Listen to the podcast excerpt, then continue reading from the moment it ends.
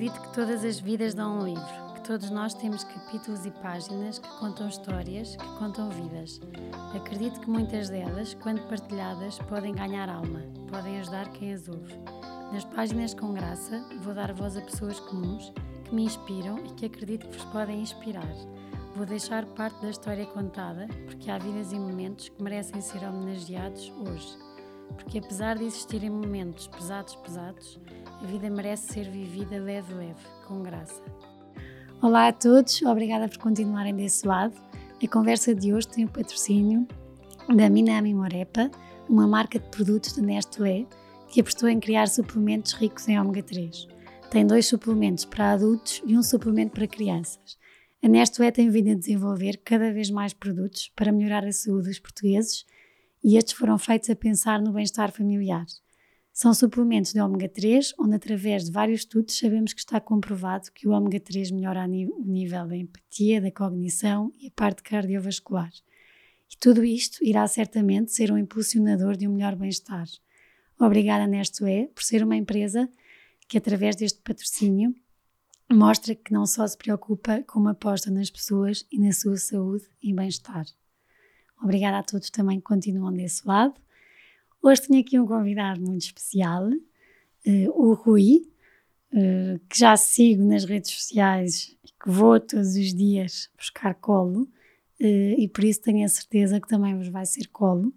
Alguns de vocês já devem conhecer, pela Irina, um, pela família e pelo tanto que nos foram dando neste percurso, mas hoje quero que também fiquem a conhecer mais sobre o Rui sobre eh, esta pessoa extraordinária, que sempre com quem eu falei me diziam Rui é extraordinário, uh, pauta-se muito pela honra, uh, pela verdade, e eu acho que isso são valores incríveis. E a tua vida nem sempre foi linear, o que ainda é mais extraordinário. Se calhar vamos começar um bocadinho a conhecer-te. Rui, como é que foi a tua infância? Sei que tens irmãs. Como é que, como é que foi a vossa infância? Onde é que foi? Uhum.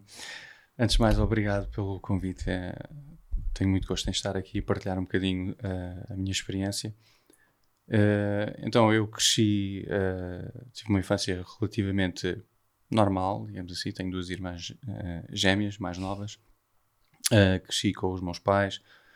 Uh, uma, uma vida relativamente tranquila, mudar muitas vezes de casa e de sítio, vivi em muitos sítios diferentes, entre os quais os Estados Unidos também e, e, e em Portugal em vários sítios. Uh, a maior parte da minha infância foi passada uh, entre os Estados Unidos e, e as Caldas da Rainha, um, onde os meus pais ainda, ainda vivem. Uh, entretanto, fui crescendo, uh, andei num colégio, uh, entretanto também uma fase uh, importante da minha vida, na adolescência, um colégio interno, foi uma experiência incrível, desenvolvi uh, muita independência, muita autonomia, muita confiança também em mim, porque nesse período uh, em que estive nesse colégio interno, e, esse, e, e, só para contextualizar, andei nesse colégio interno porque eh, na altura os meus pais voltaram para os Estados Unidos e eu não queria voltar.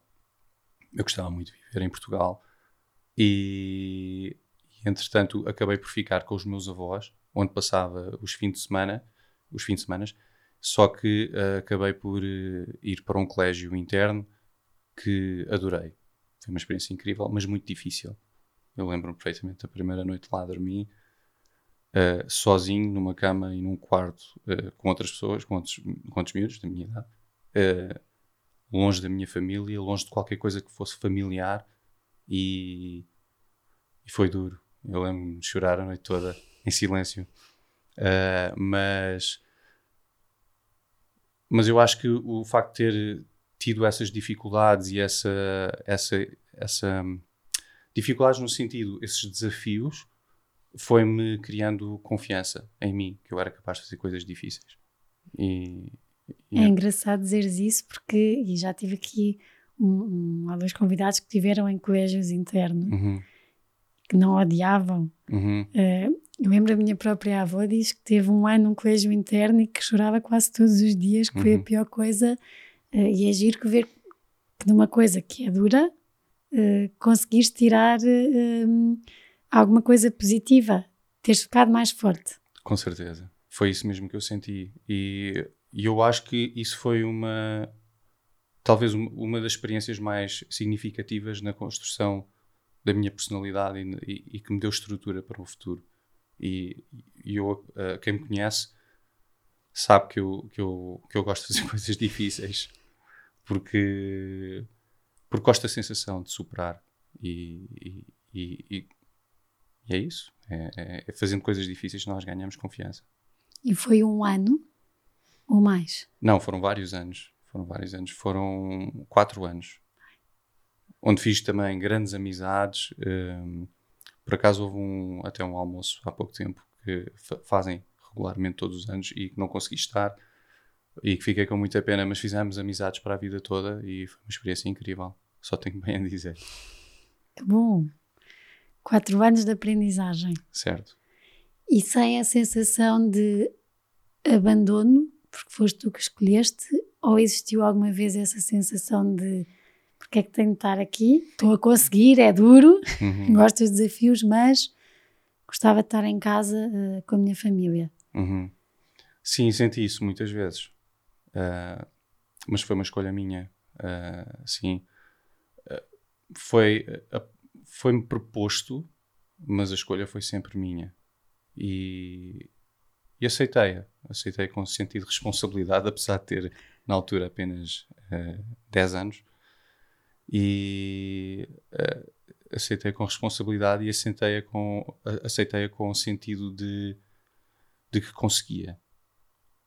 E, mas sim, houve muitas vezes que gostaria de estar em, em, família.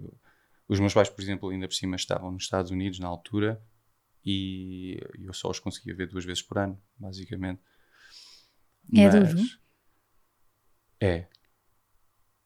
É duro. É, mas tinha muito colo uh, noutros, noutras pessoas e noutros sítios. E tinha os meus avós que eram pessoas incríveis, mas já morreram, ambos. Uh, mas foram como meus pais e pessoas extraordinárias uh, que me deram tantas lições de vida e tanto colo e tanto amor e tanto carinho e tanta confiança também. E, e além disso, todos os meus amigos, quer dizer, cada, cada miúdo que lá estava era meu irmão. E era como se eu vivesse numa família alargada, uh, cheia de irmãos. e depois, como é que se reconquista? Não sei se é reconquistar, mas duas vezes por ano, uhum. como é que depois se reconquista? Há de ter existido um regresso uhum. Portugal, como é que se, há uma reconquista de um amor de filho e pais ou não é preciso? Uh, eu acho que não houve, não, acho que não, acho que não houve reconquista. Eu não senti que tivesse sido preciso. Uh, apesar de. É preciso dizer que, dentro da minha dinâmica familiar, eu, eu tive sempre uma relação muito conflituosa com o meu pai. Uh, e com a minha mãe, uh, tive sempre uma relação de muito, muita cumplicidade, muito amor, muito carinho. Uh, o meu pai não era, não é, eh, não era, eu não tenho muito contato com ele, mas não era uma pessoa muito fácil uh, de se lidar na dinâmica familiar. Portanto, não senti grande, não senti grande diferença. A minha mãe sempre que me via era um reencontro de amor, sempre, sempre foi assim. Ainda hoje tenho uma ligação muito próxima com ela. E, e e é isso. Eu acho que acho que, acho que reatámos onde nos desatámos. Portanto, de uma uhum. forma muito fluida. Bom. E sais com 14, 15 anos. Do colégio, sim. Adolescente. Sim. Como é que foi de repente? Sim. Foi duro. foi duro. foi duro, foi outro desafio. Foi de repente. Hum, de repente vi-me com uma liberdade que não, não, que eu não fosse livre no colégio, mas quer dizer, o colégio tem uma estrutura muito mais estruturada, passa a Uhum. redundância, e é, é algo assim, há mais regras, há mais que nos ajuda de alguma forma em crianças a nos orientar. Uh, quando saio do colégio, uh, depois acabo por ir para uma escola pública onde essas regras não são tão evidentes. e então acabo por uh, deparar-me com uma liberdade que não conhecia, ou pelo menos não conhecia em toda a sua plenitude. E, e aí tenho que exercer algum autocontrole também, porque aí é outro desafio Uhum. para não me perder, não é? Porque de alguma forma no colégio também tinha a vida, tinha a vida difícil e desafiante, mas também tinha a vida facilitada no caminho que eu tinha que levar. Agora de repente tenho uma estrada completamente aberta em que posso parar quando quero e posso arrancar quando quero e, e é preciso também muito sentido de responsabilidade. Saíste da berma muitas vezes. Saí algumas. Saí algumas. Eh, mas eu acho que isso faz parte, sinceramente. Quem nunca, né? E, m- mas, mas sempre tive também o colo dos meus avós e sempre. Os meus avós eram pessoas que nunca me exigiam eh, muito, portanto, eles, eles próprios já fomentavam essa liberdade. E eu, por conta de sentir que tinha essa, essa liberdade, sentia que também tinha um grande eh, sentido de responsabilidade para comigo e para com eles. Então é um bocadinho, quanto mais livre eles me deixavam, eh, mais responsável eu tentava ser. E, e, portanto foi um desafio sair, sair de linha muitas vezes, mas acho que de uma forma geral sempre tentei ser correto eh, com eles, comigo próprio, com os outros. Acho que sim.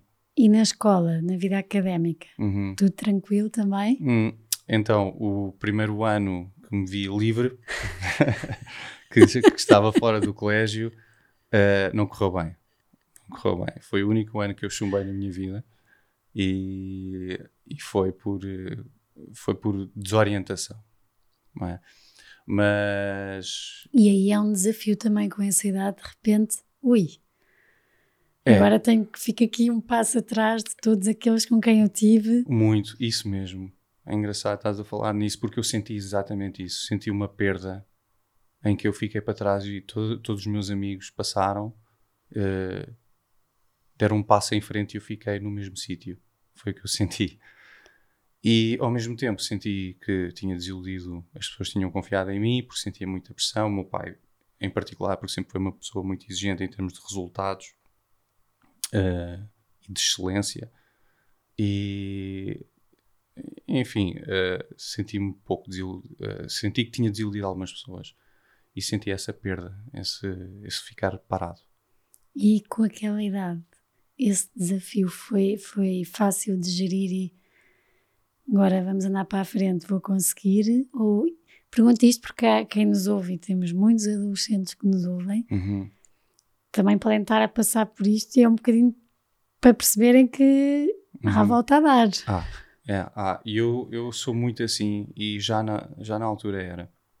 Eh, eu acredito, na altura fiquei, fiquei claro, eh, mal comigo mesmo, em particular, mas senti que, que o jogo não tinha acabado e, portanto, que havia caminho para andar. E, e o ser humano tem uma capacidade extraordinária de se adaptar e, e uma resiliência extraordinária. E seja qual for a idade, desde bebê até a idade mais adulta e mais madura, ah, e, e foi o que aconteceu. Adaptei-me a essa nova realidade, fiz novos amigos, conheci novas pessoas, não perdi os, os antigos, mantive alguns, pelo menos os que interessavam ficar, ficaram, e ah, aprendi também muito sobre mim e aprendi a não cometer exatamente o mesmo erro no futuro. É por isso que os erros também servem, porque são aprendizagens. E, e a partir daí foi, correu bem. Que bom. E há um curso, há uma universidade. Ah, entretanto, eu apaixono muito ah, no secundário pela, pela filosofia. Ah, adorava a minha professora de filosofia, uma pessoa extraordinária, ah, super inteligente, com um espírito crítico e ah, incrível. E foi uma das pessoas que mais me ensinou a pensar. E, e a ganhar curiosidade pelo, pelas emoções, pelos pensamentos, pelo, pela nossa existência, uh, pela existência dos outros, do mundo, etc. E isso levou-me depois a apaixonar-me pela psicologia. Portanto, a filosofia acabei por dar um salto e transitar um bocadinho pelo interesse, uh, para o interesse pela psicologia e vou para a faculdade uh, e faço o curso de psicologia. Fico, licencio-me em psicologia, especializei-me na altura em psicologia criminal e do comportamento desviante, mas depois, entretanto, faço a tese final de curso que se chamava monografia, um, faço sobre uh, stress pós-traumático, neste caso em, uh, em, vítimas de violência sexual e vítimas de violência doméstica. E apaixono-me pelo tema do stress e, e, da ansiedade. E faço um estágio na APAV, na Associação Portuguesa de Apoio à Vítima, fico lá algum tempo.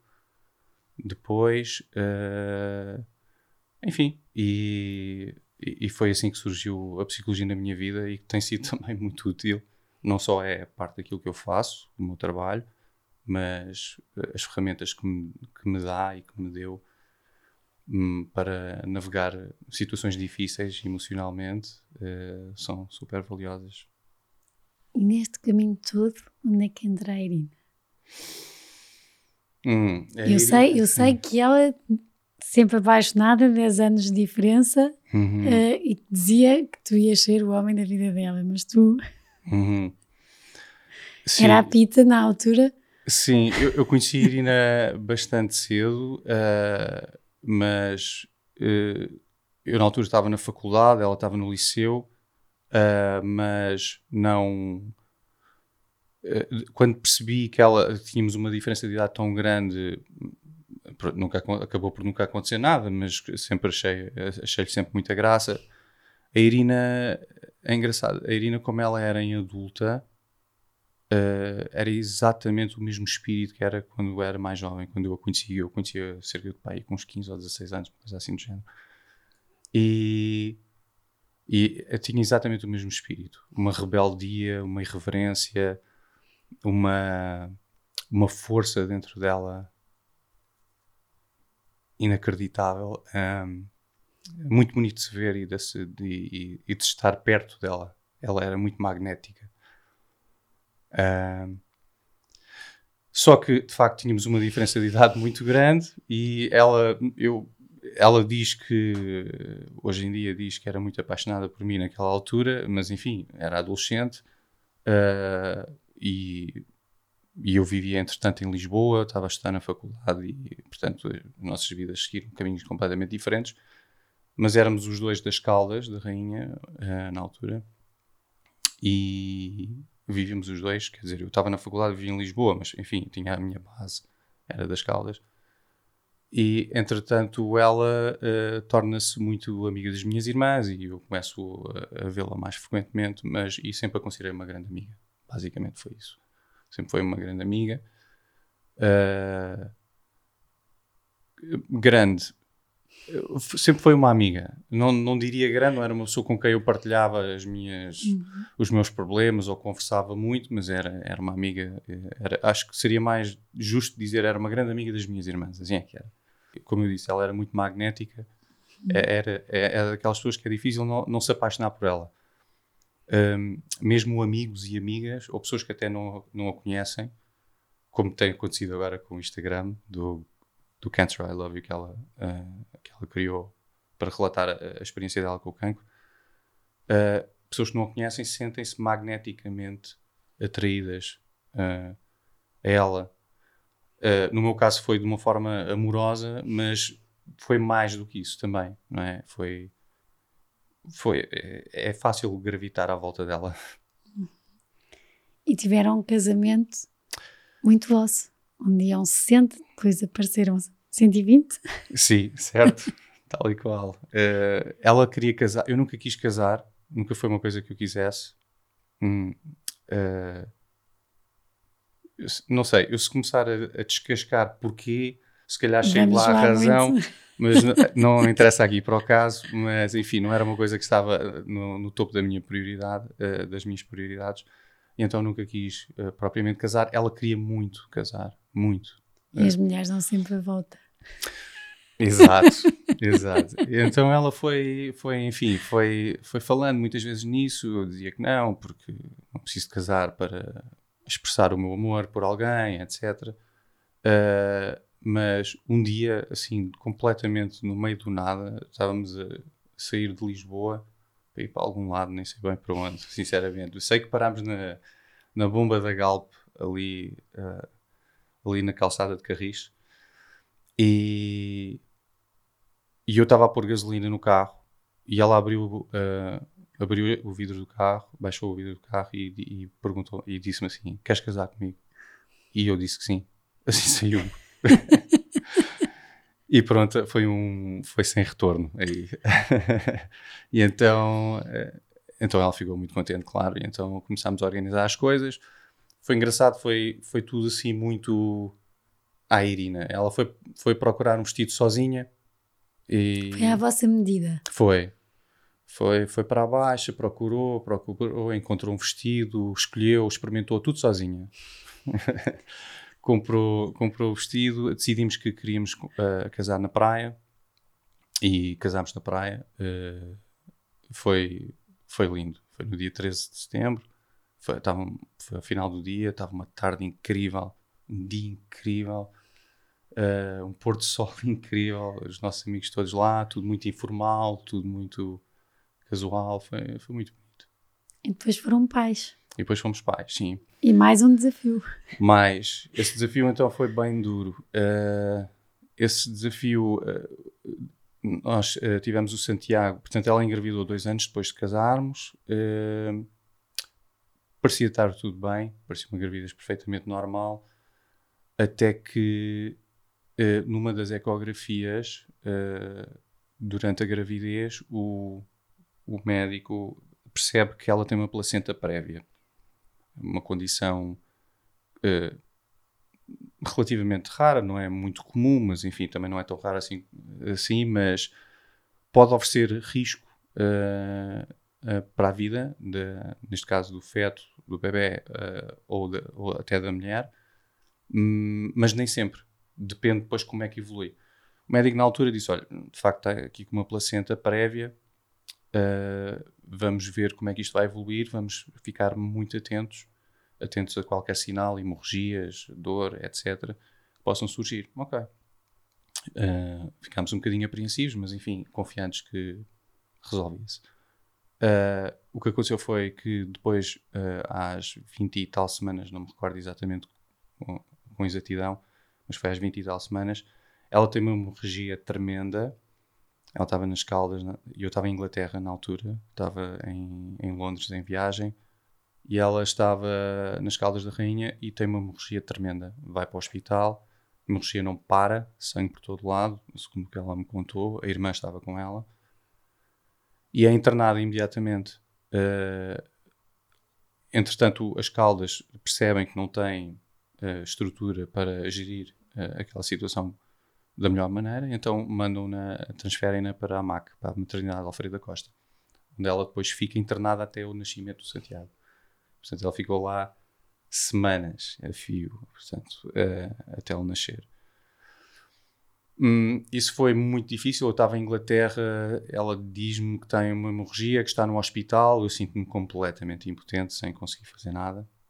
Uh, Lembro-me de. Por acaso estava no aeroporto para regressar nesse, nesse exato momento e foi a viagem mais longa que fiz alguma vez. Uh, mal cheguei a Lisboa, agarrei no carro, fui logo para as Caldas uh, e não consegui vê-la porque entretanto ela tinha sido transferida, ia ser, foi naquela transição de transferência para a maternidade de Alfredo Costa e, e, pronto, e foi assim, ficou lá. A minha vida continuou, uh, e era muito duro ir para casa todos os dias sozinho, dormir sozinho, uh, ser a minha mulher grávida do meu filho, saber que ela estava na maternidade, ia trabalhar, ao final do dia passava sempre todos os dias lá na maternidade, ficava com ela, tinha direito a uma hora. Uh, foi. Pronto, era o momento do meu dia, naquela hora, e do, do, dela. Ela já estava completamente em casa lá, portanto tinha tudo. Eu levei-lhe portátil, na altura DVDs usavam-se muito, hoje em dia é tudo streaming, mas na altura muitos DVDs, filmes para ela ver. Comprei-lhe um journal na altura para ela começar a escrever. Já tinha atraído de certeza as pessoas certas para o pé dela. Com certeza. Já conhecia toda a gente, super amiga já do segurança, de todas as doentes que foram chegando e saindo, uh, porque ela foi ficando sempre lá. Tinha que ficar sob, sempre 24 horas sobre vigilância, porque uh, se houvesse uma nova hemorragia intensa, ela ia logo para o bloco para ser, a fazer a cesariana e o Santiago nascer. Uh, e foi o que aconteceu Portanto, ela ficou, foi ficando, até, até que o Santiago nasceu às 32 semanas, portanto, com 7 meses, uh, para quem calcula em meses. Nasceu com 7 meses, prematuro, ela teve uma hemorragia tremenda, foi logo para o, o bloco operatório, uh, ela ligou-me, disse-me logo, olha, o Santiago vai nascer, estou a ir para o bloco. Uh, agarro no carro, vou dire direto à maternidade Alfredo da Costa, estaciono o carro, não ponho sequer parquímetro, veio uma multa. Por acaso não me bloquea bloquearam o carro, mas. Uh, e pronto, fico ali à espera que, que saia, o, saia do bloco, ela e o Santiago. Entretanto, a equipa médica está a sair do bloco, trazem o meu filho ao colo e eu lembro-me de o ver pela primeira vez e foi fenomenal. Muito pequeno, ele nasceu com 1,9 kg, portanto, era, apesar de tudo, era um prematuro grande, segundo os médicos, mas, mas, mas prematuro e tive a oportunidade só de olhar um bocadinho para ele, não lhe podia tocar nem nada, que ele tinha acabado de nascer e ia logo direto para os cuidados intensivos, para uma incubadora no, no, nos cuidados intensivos. E eu quis, quis muito beijá-lo, mas não podia. E então uh, simplesmente olhei para ele, uh, falei um bocadinho com ele, disse só uma frase ou outra, disse amo-te muito, meu filho. E e pronto, os médicos disseram parabéns, eh, seguiram com ele para os cuidados intensivos e eu fiquei à espera que saísse a Irina. Entretanto, a Irina vem de maca, uh, portanto, a enfermeira a empurrar a maca e ela ainda é sedada. A primeira coisa que me pergunta é pelo filho, ah, onde é que está o nosso filho? E eu expliquei-lhe: olha, ele, já nasceu, está tudo bem, uh, a pegar 10. Uh, está tá a respirar, está ótimo, está com bom aspecto, foi para, para os cuidados intensivos mais por, a, por vigilância, mas está tudo bem. E amo-te muito, parabéns a nós. E ela pergunta-me: ele é bonito? E eu disse, eu disse assim: olha, uh, não sei muito bem te dizer, porque ele era muito pequenino mas eu, eu acho que ele é tipo parecido comigo. Na altura deu uma sensação que vinha, tinha alguns traços. E quando eu digo isto, ela começa a gritar: O meu filho é lindo, o meu filho é lindo. e, e a enfermeira começa a empurrar a maca uh, pelo corredor e ela continua pelo hospital a gritar: O meu filho é lindo. Foi cómico. Irina a ser Irina. Irina a ser Irina, com sedação em cima, portanto, ainda a potenciar ainda mais uh, aquela expressão dela. Sim. E agora aqui pegando, pegando e indo já para, para o tema uhum. uh, do cancro da, da Irina, isto porque falaste aqui que de repente sentiste uma impotência quando certo. foi com o cancro. Uhum. Uh, se quiseres podes explicar também depois como é que como é que como é que se descobriu, como é que foi este processo também mais um bocadinho para alertar quem nos ouve, mas quem não sofre do cancro, quem está ao lado, sente sempre essa impotência. Certo. Uh, eu, eu senti uh, inicialmente. Um, como é que é de explicar isto? Uh, eu, portanto, quando nós soubemos, ela, ela, soube. Um, acho que mais ou menos as pessoas sabem, algumas pessoas sabem a história. Enfim, ela tinha um nódulo aparentemente benigno, fez uma série de exames, não diziam que era maligno mas o, o, cirurgião dela achou que era, pelo tamanho, eh, pelas características, achou que era melhor fazer uma biópsia de qualquer forma e ainda bem que o fez porque depois confirmou-se de facto que era maligno. E, e ela quando soube do resultado, porque ela foi buscar o resultado ao laboratório, ligou-me, eu não estava com ela na altura e ela liga-me e, e, e diz que é maligno e começa a chorar, desaba completamente ao telefone a minha primeira reação foi pá, vai-se resolver. Não, não. Eu tentei da melhor forma possível, tentar tranquilizá-la e comecei a usar todos os argumentos científicos que eu conheço. Uh, cancro da mama é uma coisa que pode-se resolver. Foi certamente apanhado no início, porque tu fazes uma vigilância apertada todos os anos. Ela tinha uh, implantes mamários, tinha próteses. E, portanto, era acompanhada muito regularmente. Uh, portanto, hoje em dia a taxa de sucesso é superior a 90%. Não te preocupes, vai, vai, vai se resolver. Okay? Uh, portanto, não me senti completamente impotente nessa, fa nessa fase.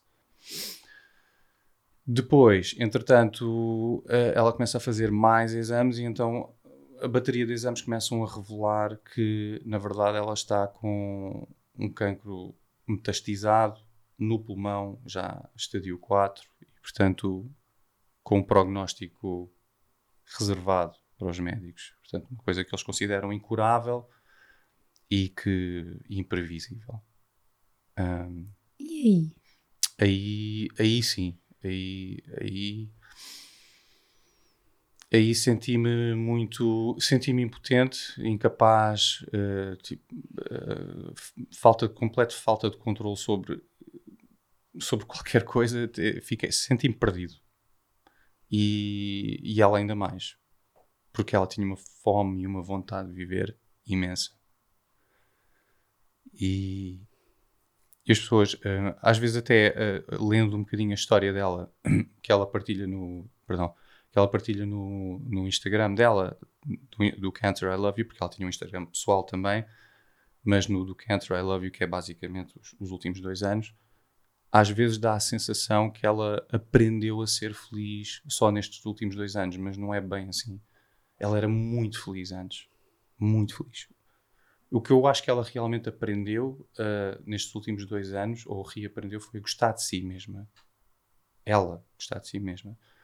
Mas antes ela era muito feliz. Ela amava muito a vida, amava muito a família, gostava muito de mim, gostava muito do Santiago. Uh, e ela acho... tinha um amor enorme pela vida. Exato, exato, muito. Um, e portanto, isso, quando ela soube então de, do estado eh, real da doença, isso deixou-a em pânico absoluto e achou que ela, ela achou que ia morrer uh, muito rapidamente e, e, não queria porque amava a vida. Uh, foi muito difícil essa fase. Uh, mas. E ela começou a desesperar, porque entretanto uh, isto meteu-se o Covid, as coisas foram-se arrastando, os exames e os tratamentos não começavam, não se sabia muito bem qual era o tratamento que iria fazer. E então, muita incerteza, muita dúvida, muita falta de, de respostas. E, e ela começa a desesperar muito. Todos os dias, cada vez mais, não saía de casa, muito, uh, muito perdida. Até que um dia eu disse-lhe assim, Irina, um, ela já partilhou isto. Uh, eu disse, Irina, o tratamento começa contigo. O tratamento não é só a quimioterapia. O tratamento não é só aquilo que o médico ou que os médicos te vão dar. O tratamento começa por começares a perceber quem tu és, o que é que tu queres fazer, aproveitar cada segundo, cada momento, cada minuto da vida podes começar a comer de uma forma diferente, podes começar a ajudar o teu corpo a, a, a restabelecer-se, a ganhar força uh, e podes continuar a fazer todas as coisas que tu amas. Nada disso para. Portanto, tudo isso começa contigo. Isso está sob o teu controle. Isso é coisas que tu podes fazer. Quando chegar o momento de eles te dizerem: Olha, é momento de fazer quimioterapia, tudo bem, mas até lá tu não precisas ficar em pausa. A tua vida não precisa ficar em pausa. E, e ela diz muitas vezes que isso fez-lhe um clique uh, na cabeça e, e, e, alguma coisa mudou dentro dela.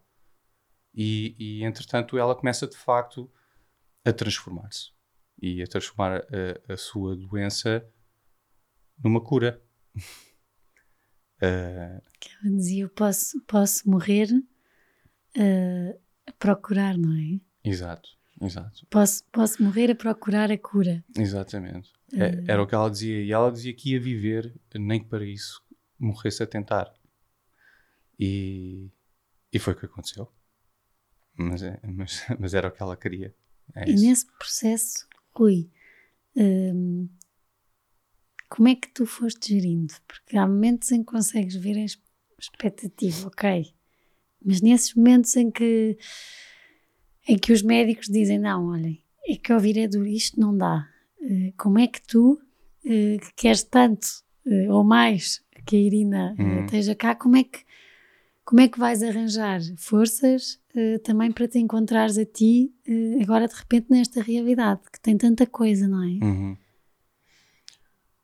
Sabes, eu acho que uh, algumas coisas nós podemos fazer e que eu já vinha a fazer antes que me dão alguma estrutura para isso. E as pessoas às vezes desvalorizam estas coisas, mas o facto de eu ser uma pessoa que tão introspectiva no sentido de muito atento às coisas como eu, como eu sinto e como eu penso.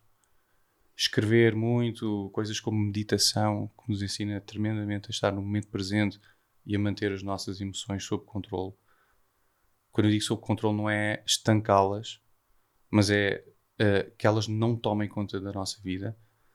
Todas estas coisas me foram ajudando e eu já fazia isso há algum tempo. Portanto, eu, eu, eu foi como se eu tivesse já, já levava algum avanço, digamos assim. Uh, e depois é ter eh, uma grande. Um, primeiro, um grande foco nas coisas que nós conseguimos controlar, perceber que há coisas que eu não consigo controlar e eu tenho que aprender a deixar ir. Eu tenho que aprender a largar essas porque eu não consigo. E, e, e não é eu não consigo porque é porque é mesmo impossível, porque não estão sob o meu controle nem nunca vão estar.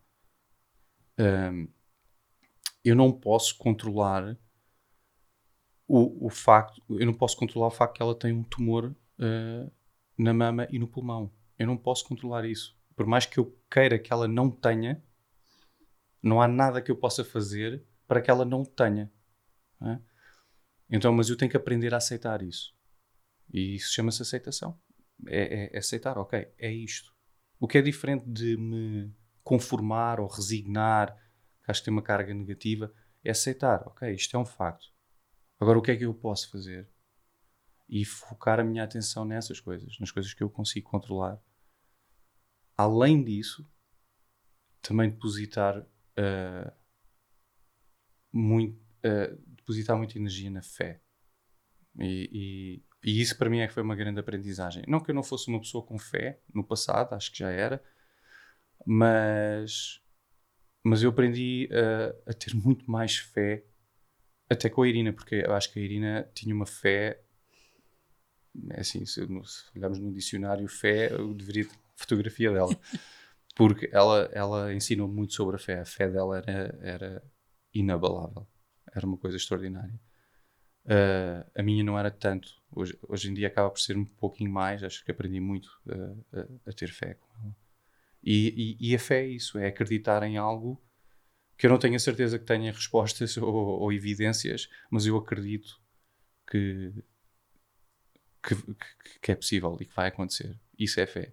E a fé, juntamente com a minha capacidade, ou nossa, porque a Irina depois desenvolveu essa capacidade, de focar nas coisas que consegue controlar, acho que nos permitiu navegar este, este mar turbulento que foi, que foi o diagnóstico.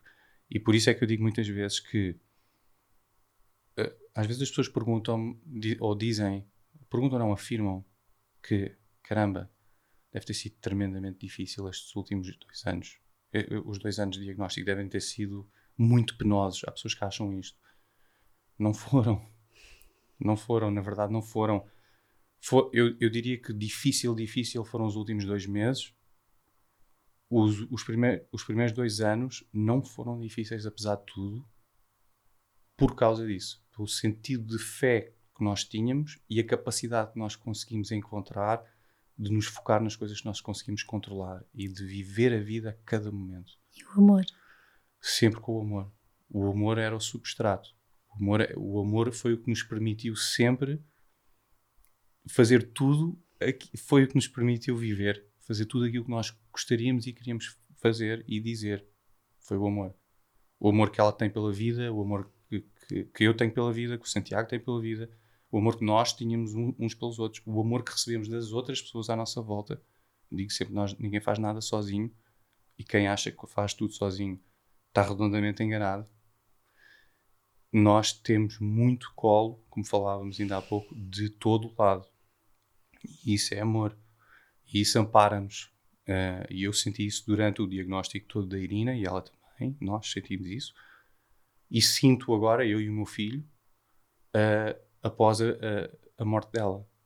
E, e, ainda no dia 11 de setembro, que foi no dia do meu aniversário, um, acabei por organizar uma coisa assim muito orgânica, nem foi organizar, foi basicamente convidei quem quisesse estar presente na praia, uh, na Ericeira, para, porque eu ia largar umas flores com o Santiago, uh, nosso filho, na, no mar, porque era uma praia onde ela caminhava muito e eu caminhei muitas vezes com ela lá e ela gostava muito e, e nós temos uma ligação muito forte com o mar e a quantidade de pessoas que apareceram e o amor que se sentiu ali foi incrível. E eu, na altura, disse às pessoas que lá estavam comigo que a única coisa que eu consegui fazer era agradecer, quer dizer, o sentido de gratidão que eu senti foi tremendo, porque o amor que eu senti de toda, todas as pessoas durante e agora após uh, é, é incrível. Eu não conseguiria fazer este caminho sem ela.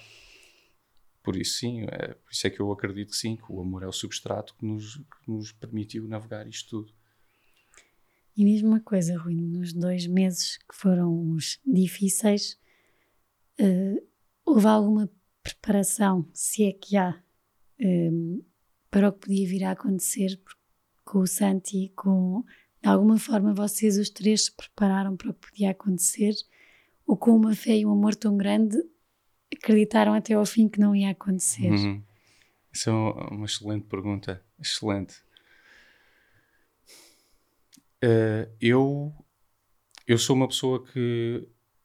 Eu, lá está, a Irina, como tinha uma fé muito maior do que eu, acho que acreditou mais até ao fim do que eu. Uh, eu sou uma pessoa que espero sempre o melhor, mas preparo-me para o pior. E sempre fui assim. E, mas espero sempre o melhor. E eu esperava que as coisas acontecessem da forma correta. Correta. Da forma como eu achava que seria o correto. Não é? Se é que, há correto ou incorreto, eu acho hoje em dia não há, mas pronto. Eu imaginava que as coisas iam acontecer de uma certa maneira. E houve ali uma altura que eu percebi que talvez não fossem. E eu sei disso porque eu já reli algumas coisas que eu escrevi, que eu já nem me lembrava que tinha escrito, e, está lá escrito uh, que eu escrevi lá várias vezes, que sentia, às vezes, sentia que o fim estava, estava próximo. Mas que se isso acontecesse, que, que nada foi em vão. Escrevi, eu, eu lembro, eu ainda há pouco tempo reli e escrevi isso. Mas depois, rapidamente, eu dizia, mas nada terminou ainda. Portanto, ou seja, eu nota-se que eu estava ali naquele vai-vem de eu acho que isto está próximo, mas eu acredito que ainda é possível. Então, mas acho que de alguma forma havia uma, uma espécie de preparação interna minha para que o pudesse acontecer. E com o Santi? O Santiago também. O Santiago, não pela mãe, mas por mim. Uh, o Santiago houve muito no início ele quis me perguntar, eu acho que ele me quis perguntar se a mãe ia morrer. Ele, uma vez tínhamos estado a surfar e tínhamos saído do mar e ele, ele estava super pensativo a olhar para o mar. E o que não é muito comum numa criança da idade dele. E eu percebi que ele estava, estava introspectivo. E eu perguntei-lhe se estava tudo bem. E ele disse: Sim, pai, está tudo bem. Eu disse: Ok. Dei-lhe o espaço dele, continuei a arrumar as coisas no carro. E ele vira-se para mim e pergunta-me se, se me podia fazer uma pergunta. Ele diz assim: Pai, posso fazer uma pergunta? E eu assim: Podes, claro, filho, tu quiseres. E ele vai para perguntar e perguntar e para. E diz: Não, esquece. E eu percebi, naquele, eu senti naquele momento que a pergunta era se a mãe ia morrer. Só que ele tinha medo da resposta.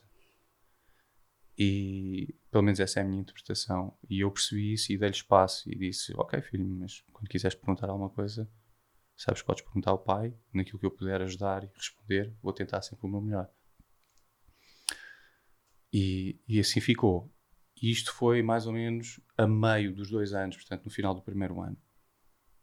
Agora, já para o fim, no início destes dois meses, onde as coisas começaram a ficar pior, ele no carro perguntou-me: íamos, íamos visitar a mãe no hospital, ela estava internada. E. porque ela ficou muitas vezes internada agora nos últimos dois meses. E ele virou-se para mim e, perguntou-me: uh, Pai, a mãe vai morrer. E eu. Uh, eu lembro que eu parei o carro e, e disse-lhe: Olha, filho, uh, eu não sei se a mãe vai morrer ou não, eu não posso dar essa respo a resposta exata, mas há uma forte possibilidade que ela possa morrer. E, e quando eu lhe disse isso, ele uh, desabou a chorar, chorou bastante uh, e disse-me que não estava preparado para a morte também. E eu, nesse, nessa altura, nesse momento, uh, abracei-o e disse-lhe que para ele não sentir que tenha que estar preparado, porque ninguém está preparado para a morte. Ninguém. Independentemente se é uma pessoa nova, se é uma pessoa já com 100 anos, se está muito doente. Nós nunca estamos. E quando a morte acontece, sentimos sempre uh, não preparados. Eu não queria que ele sentisse essa pressão de que ele não está a funcionar bem. Percebes? Porque tinha que uhum. estar preparado. Isso não existe. E eu disse-lhe isso. E eu disse. Uh, mas isso não aconteceu ainda. Quando acontecer, acontecerá. Mas sim, pode acontecer. Ele sentiu-se imediatamente muito mais leve. Depois de ter falado, de ter feito a pergunta, de ter chorado. Por isso é que eu digo muitas vezes que as pessoas devem, não devem fugir do que é difícil. Falar e sentir. Porque claro que empiricamente dá a sensação que pá, é difícil, não quero isto. Não é? Mas a verdade é que uh, quando nós nos deixamos, quando nós abraçamos essas emoções e, e esses sentimentos, nós aligeiramos o peso que as coisas têm e faz-nos faz, faz bem. Portanto, não é o contrário. Eu sei que parece um paradoxo uhum. fazer coisas que nos doem para nos sentirmos melhor, mas é de facto o que acontece. Uh, e, e, e, foi o que aconteceu com ele. Ele sentiu-se muito mais leve, sentiu-se melhor. E eu acho que de alguma forma isso foi já uma pré-preparação. Agora, pré-preparação, mais uma vez, porque nós não, realmente nunca estamos preparados. E foi o que aconteceu quando eu lhe disse que ela efetivamente tinha morrido. E é mais que duro. Isso foi a coisa mais dura que eu tive a fazer na minha vida. Como é que se reconstrói um pai? E agora tem que ser pai e mãe. Hum. Boa pergunta. Sei lá. Vai-se eu... caminhando.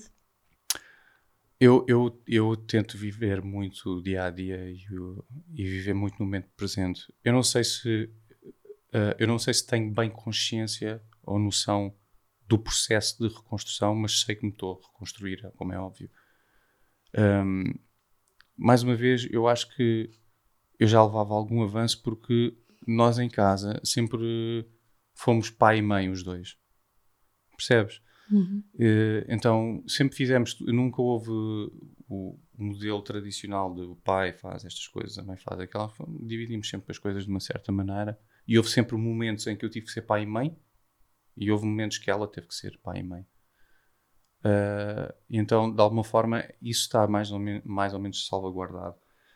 Em termos de, da parte emocional, um, uh, ah, eu sempre tive uma relação muito forte e, e, muito profunda com o Santiago. E sempre falámos muito sobre as emoções e sobre tudo. E continuamos a falar. E há momentos de muita vulnerabilidade hoje em dia, não é? Quando, sei lá, quando eu ponho a mesa para dois em vez de pôr para três.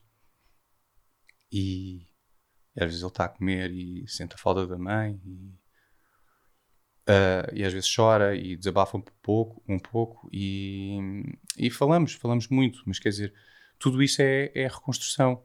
Tudo... E é importante esse espaço para a vulnerabilidade. É? Muito, muito. Isso é fundamental. Eu, é aquilo que nós estávamos a falar. Acho que é fundamental. Nessa vulnerabilidade está a nossa força, na verdade. As pessoas às vezes associam um bocadinho a vulnerabilidade à fraqueza e não querem não querem ser fracos.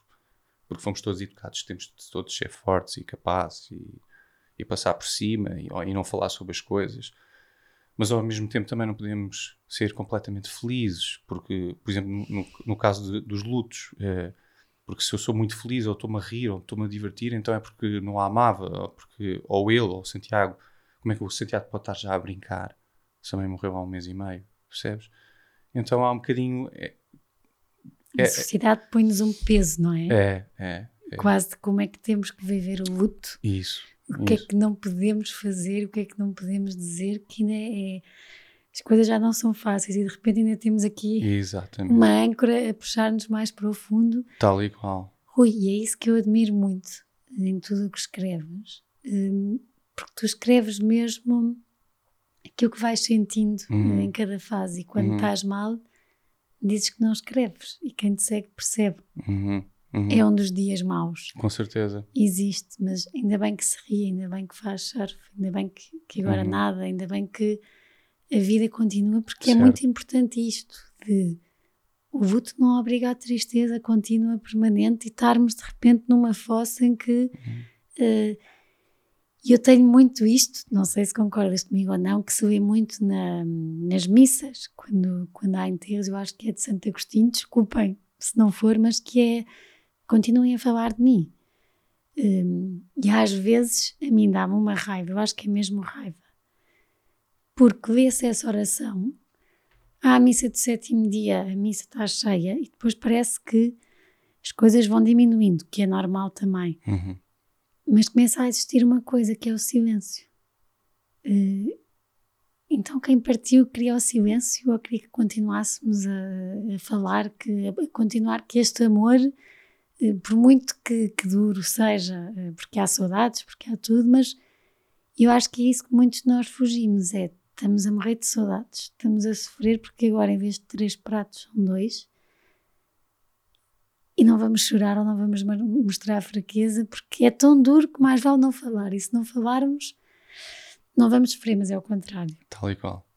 É isso mesmo. É isso. E, e, e uma das razões que eu partilho também muito aquilo que sinto uh, através da conta do Can't I Love You é, é precisamente porque, por um lado, faz muito bem correndo o risco de parecer egoísta, mas faz, é uma coisa que me faz muito bem, é muito terapêutico. É lógico que eu escrevo também em privado, aliás, tudo aquilo que eu partilho na rede, uh, no Instagram, são coisas que eu retiro do meu journal, são coisas que eu escrevo, não está lá tudo, há coisas que eu prefiro não partilhar publicamente, mas aquelas que eu quero partilhar publicamente faço questão de o fazer.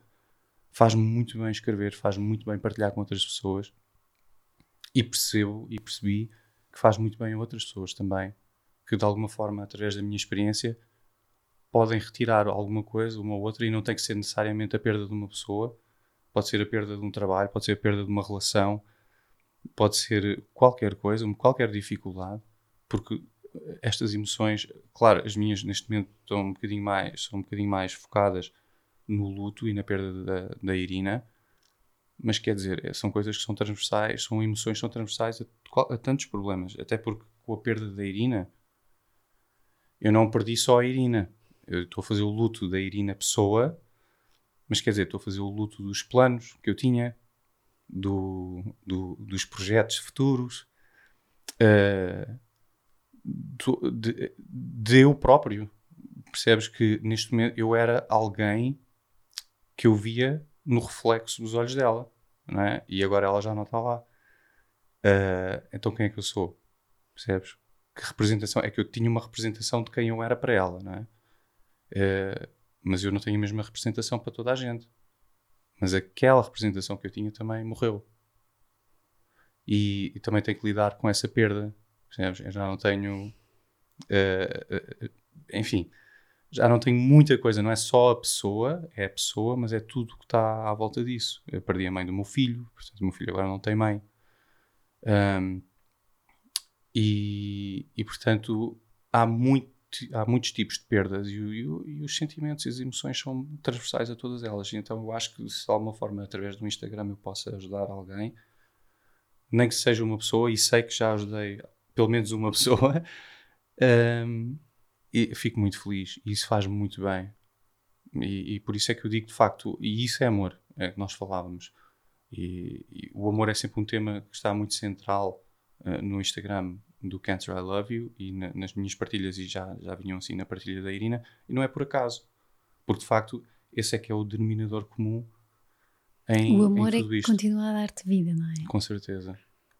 E é engraçado, eu digo muitas vezes que parece também um paradoxo, mas o amor que eu tinha por ela e o apego que eu tinha por ela e pela vida que tinha com ela era tão forte que a dor é tremenda. Porque eu acredito muito que a dor é muito proporcional ao apego e ao amor que nós temos pelas pessoas. Mas ao mesmo tempo, esse amor que me causa essa dor tão profunda também, também me alimenta a vontade de viver e de continuar a viver e de continuar a amar e dar possibilidade e oportunidade a mim mesmo de viver e de voltar a amar. A amar a vida, a amar as coisas que eu fazia, a, a criar planos, projetos no futuro, agora sem ela, alguns que, que eram comuns que eu se calhar consigo até continuar sozinho, outros que tenho que refazer, mas está tudo certo, eu tenho que me dar essa possibilidade, essa E oportunidade. é fácil abandonar esses projetos porque ah, neste processo de luto às vezes sinto que há pessoas que se perdem porque sentem que se abandonam aquele projeto que era dos dois que é quase como abandonar um bocadinho a pessoa amada e por Uhum. isso, mesmo que aquilo não vá correr bem, mesmo Uhum. que já não faça sentido, Uhum. tem que ser porque tem que ser. E, e eu acho que ainda bem que disseste isso, porque eh, da mesma maneira que, que disseste ao, ao- ao Santiago que não se está preparado, também é normal se de repente algumas coisas tiverem que cair eh, e se não tiverem que continuar a ser feitas como era eh, antes. Eh, e não sentir, lá está, eu volto ao peso, de repente o peso de aquilo ia ser feito, então tem mesmo que se fazer e às vezes estão num caminho duro de uma coisa que já não tem que ser feita e, e é bom esse teu caminho eh, de perceberes de facto agora tens de te reencontrar em várias vertentes e umas que farão sentido cair e Uhum. não há mal. Certo, não há mal, não há mal nenhum. Até porque a vida está diferente, a vida é dinâmica, não é? É, e, e- e não há mal nenhum. Eh, nós, e isso não é falhar, não é, e não é desiludir ninguém, é adaptar. É, é adaptar e, e reestruturar a nossa vida como tem que ser feito, independentemente da tragédia que possa se abater em nós. E, e há, há- há tragédias que são tremendamente estruturantes que, que obrigam de facto a, a remodelar completamente a vida e não há nada de errado nisso. Isso chama-se oportunidade, isso chama-se possibilidade de viver. Então aí há uma oportunidade tremenda de voltar a refazer, reestruturar a vida. E agora com natação, com muita coisa que vem aí. Sim, eh, agora porque eu gosto de me O desafiar. desporto é um bom aliado. É muito e tem feito parte da minha vida. Já fazia antes. Eh, foi um, um dos pilares da Irina durante o tempo que ela eh, teve o diagnóstico. Eh, é fundamental para a saúde mental, saúde física, saúde espiritual. É, é, é fundamental e é uma coisa que eu continuo a fazer. E, e para, para ser sincero, no início não me apetecia muito, não é? porque a pessoa perde alguém alguém que até partilhava muitos desses exercícios físicos comigo, portanto era uma pessoa que corria, nós corríamos muito junto, junto ao mar, fazíamos treino hum, tipo de boxe na, numa academia de, de artes marciais eh, e ela estava a querer aprender a surfar também eh, porque eu e o Santiago eh, fazemos surf e ela gostava de aprender também. Portanto havia muita coisa que nós fazíamos em conjunto e agora ela já não estava e a primeira sensação é não me apetece mais. Eh, Mas, Mas- tu gostas de desafios. gosto, só que aí é que eu digo às pessoas: é importante eu perceber o que é que me faz bem e o que é que não me faz bem.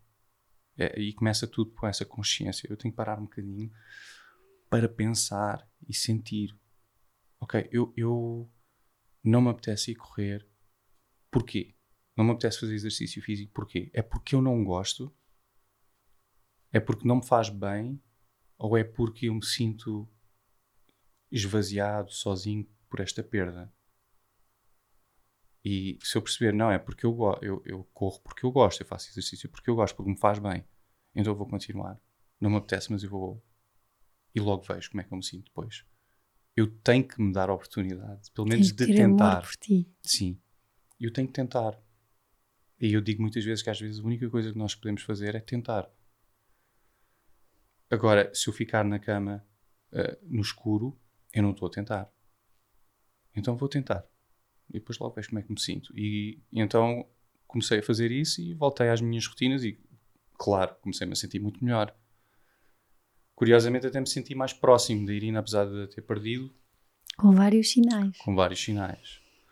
E, e é isso. Então, o desporto, sim, faz parte da minha vida, ajuda-me muito na minha saúde mental, física e espiritual. E, e agora propus-me também um novo desafio. Eu gostava muito de experimentar fazer um, um, um triatlo, um Ironman, antes de chegar aos 50, porque já tenho 48. E então... Consegues ver o que está aqui escrito?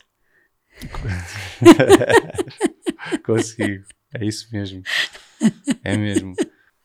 Ui, estamos quase a acabar. Certo. Tinha aqui muito mais coisas, uh, acho que ficávamos horas, mas tenho as três últimas perguntas, que uhum. se calhar não sabes, não mas sei. ainda bem, que é uh, qual é que foi um dos dias mais leve-leve que tiveste? Leve-leve, dos últimos dois anos? Não, na tua vida. Na minha vida. Uh, foi um dia em foi curiosamente foi o ano passado uh, um dia que eu fui fazer nós fizemos uma surf trip uma viagem uh, até ao sul de Portugal Sagres e houve um dia uh, foi um momento que eu estava na praia com a Irina e com o Santiago e no mar e senti uma uma paz e uma felicidade de estar ali com eles só sem mais nada. Só eu, a Irina e o Santiago e o mar e a natureza à nossa volta. Não, eu, naquele momento, eu senti que não precisava mais nada na vida. E um dos dias mais pesados? O dia mais pesado foi quando ela morreu. Foi o dia que ela morreu e foi especificamente o momento em que eu tive que dizer ao meu filho. Foi coisa mais pesada que eu fiz na minha vida, a coisa mais dolorosa, foi a sensação de que eu, tinha, eu ia dar uma facada na pessoa que eu mais amava. Mas alguém tinha que o fazer e tinha que ser eu a dar essa mensagem. E vê-lo, uh, ver a reação dele, a dor profunda que eu tinha acabado de causar indiretamente por ser o mensageiro, não fui eu, claro, causei a dor diretamente, mas era eu que estava a dar a mensagem. E isso foi tremendamente pesado para mim. Mas. Mas às vezes temos de fazer coisas que são muito pesadas. E, e a vida continua e é possível continuar e com, com sentido de amor e de propósito. E foi isso que fizemos. A vida tem graça. Tem. Obrigada. Obrigado, eu. Foi muito Mesmo. bom. Gostei muito. Obrigada a todos por terem ouvido esta conversa. Uh, não sei como é que vou fazer o resumo do Rui, porque há tanta coisa para pegar, mas queria ressalvar aqui uma coisa que a mim não me foi indiferente. Para quem nos ouve e para nós que somos pais, que não sei se perceberam, mas o Rui não tendo a melhor relação com o pai, uh, como é que de repente também se construiu para, da forma para ser um pai incrível uh, para o Santiago, para lhe dar espaço, uh, para o deixar falar das emoções, para o deixar ser como é. E eu acho que isto não dei muito ênfase, Rui, mas ouvi e acho que é incrível. Eu queria te dar os parabéns, porque nem todos temos essa capacidade de nos transformarmos e sermos de maneira diferente. Um, e acho que temos aqui muito a aprender com o Rui, com esta forma de o amor cura mesmo. E, e acho que o amor pela vida e o respeito que o Rui tem pela vida um, é incrível faz com que seja um exemplo de que nada é perfeito, caminho tem altos e baixos, mas com amor mesmo, com muito amor e há espaço a todas as emoções e a tudo o que formos sentindo, eu acho que é possível, é possível porque está a acontecer.